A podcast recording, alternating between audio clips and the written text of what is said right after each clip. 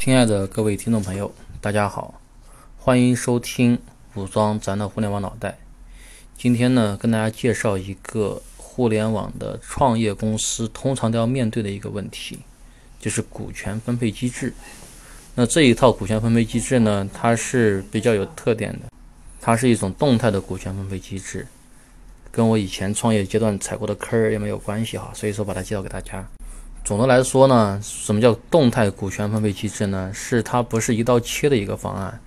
像以前我们经常常见的哦，你百分之三十，他百分之五十，另外一个百分之二十，这个就是一刀切。那么切完之后呢，无论大家在这个过程中谁的贡献大，谁的贡献小，是吧？有的人是否进加入，新人加入，老人退出，都不太好处理。那么现在采用一种动态的方案，就可以比较更灵敏、更应变。更适合这种一种复杂多变的这种场景。这套动态股权分配机制呢，它是基于对创业公司的一些个核心的洞见。比如说，洞见第一是什么呢？创业公司通常它是缺钱的、缺资源的，但是它有什么呢？它有未来成功的可能性，所以说它那个股权啊就有迅速增值的可能。那么。就可以用这个未来成功的可信可能性去兑换现在迫切需要的资源，这个是创业公司的一个基本的这个洞见。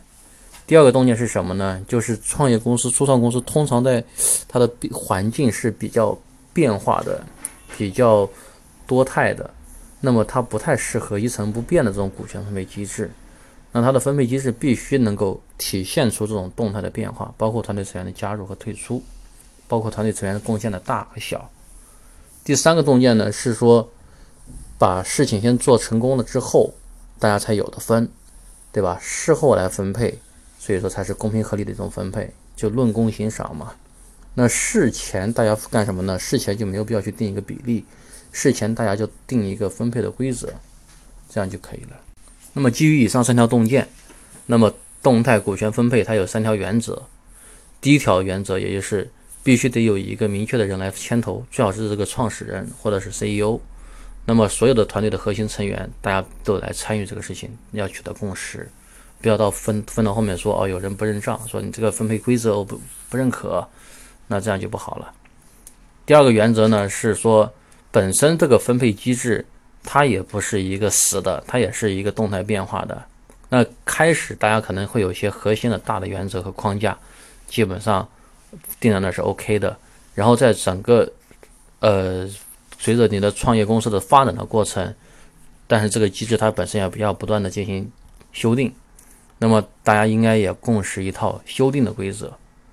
第三个呢，就是说整个过程，无论是过程还是结果，都要公开透明。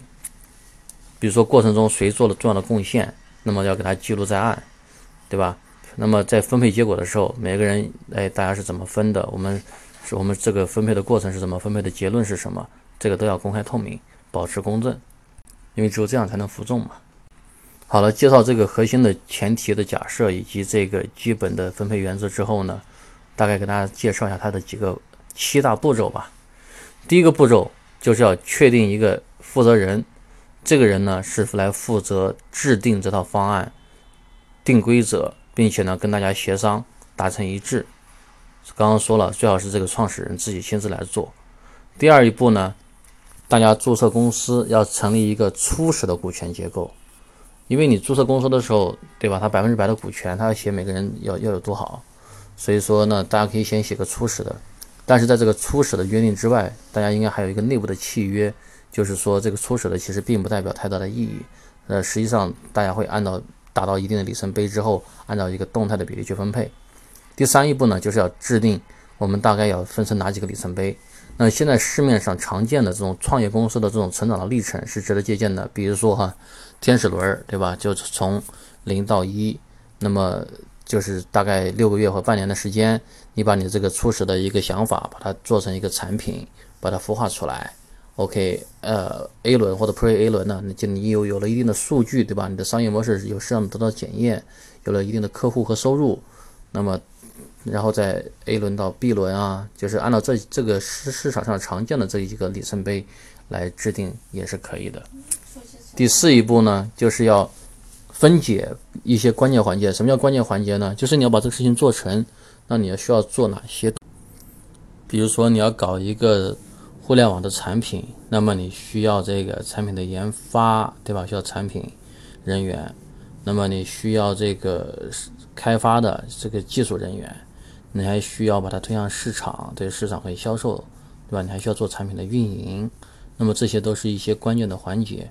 那每个关键环节，大家的贡献值怎么去定，对吧？怎么样去计算？这种如何去统一这个标准？那最简单的标准就是把它换算成钱，比如说这个动作值多少钱，那个动作值多少钱，这样的话就可以有一个统一的一套标准来计算每个呃核心人物或者是团队的成员的一个贡献值。那么第五一步就是要加入一些变化，比如说。动态的调整的机制吧，比如说有人退出了，对吧？怎么回购？那么比如说这个呃模型是怎么样的一个计算模型？那再加上大家的一些常见的一些这个变更的规则，比如说要董事会三分之二的人以上成立了之后，大家才生效，诸如此类的哈。那第六一步呢，就是一些就是执行的过程中要把这些贡献。要及时的记录在案，并且公布出来。比如说今天哈有个人，他对吧带来了一个关键的一个战略客户，搞定这个客关键客户呢，他在这个贡献值是多少？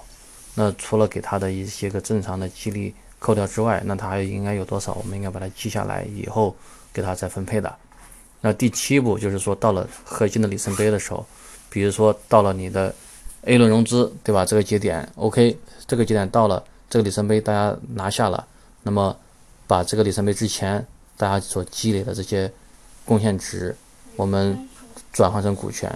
比如说到了 A 轮，我们拿出了百分之十分配给团队，对吧？然后那么记录这样的贡献值来看，团队里面每个人大概占多少百分比，然后就把这个百分比转换成股权分配给大家。OK，因为时间关系，今天就跟大家先介绍这个前提的核心洞见以及。总的一个分配原则，包括这个七大步骤，那还有一些具体的操作的东西细节，在后续的栏目中会逐步跟大家介绍。